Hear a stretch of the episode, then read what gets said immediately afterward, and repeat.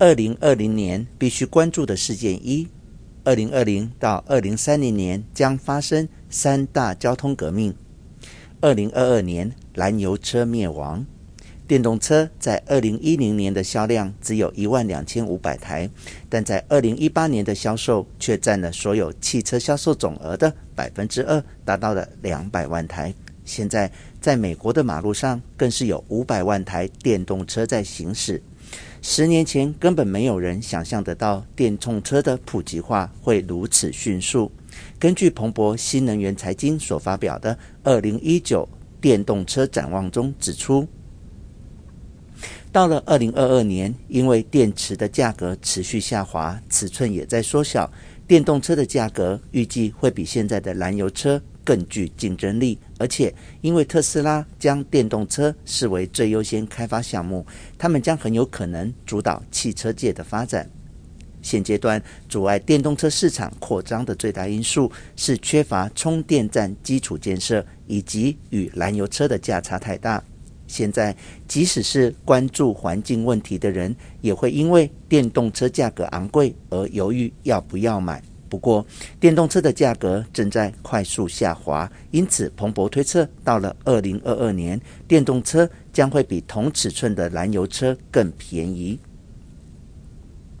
而在二零二四到二零二六年，燃油车将会消失，且欧洲的速度会比北美还快。锂电池价格下滑也是电动车价格会一直下降的原因。几年前，光是电池就占了电动车价格的一半，但是现在只占了约占总成本的百分之三十三，而到了二零二五年，预计会降到约百分之二十左右。不只是电动车，便宜的电池也将普及至利用电池发动的挖土机、电动快艇、飞机等机械上。除了汽车整体价格下滑，每英里行驶的成本下降也是个趋势。根据莱特定律，每当生产数量成长到两倍后，成本就会出现依固定比率下降的倾向。内燃机现在是个成熟的技术，所以开车时的成本在超过七十五年后的今天，仍然稳定的维持在每英里约零点七美元。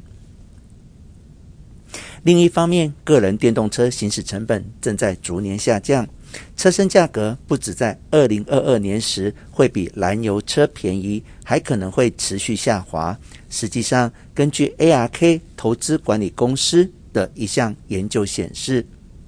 电动车预估的二手价值高，而且就算既有成本高，但是每英里成本的竞争力更高。因此，如果电动车的价格比燃油车更低的话，就很有可能引发市场需求大爆炸。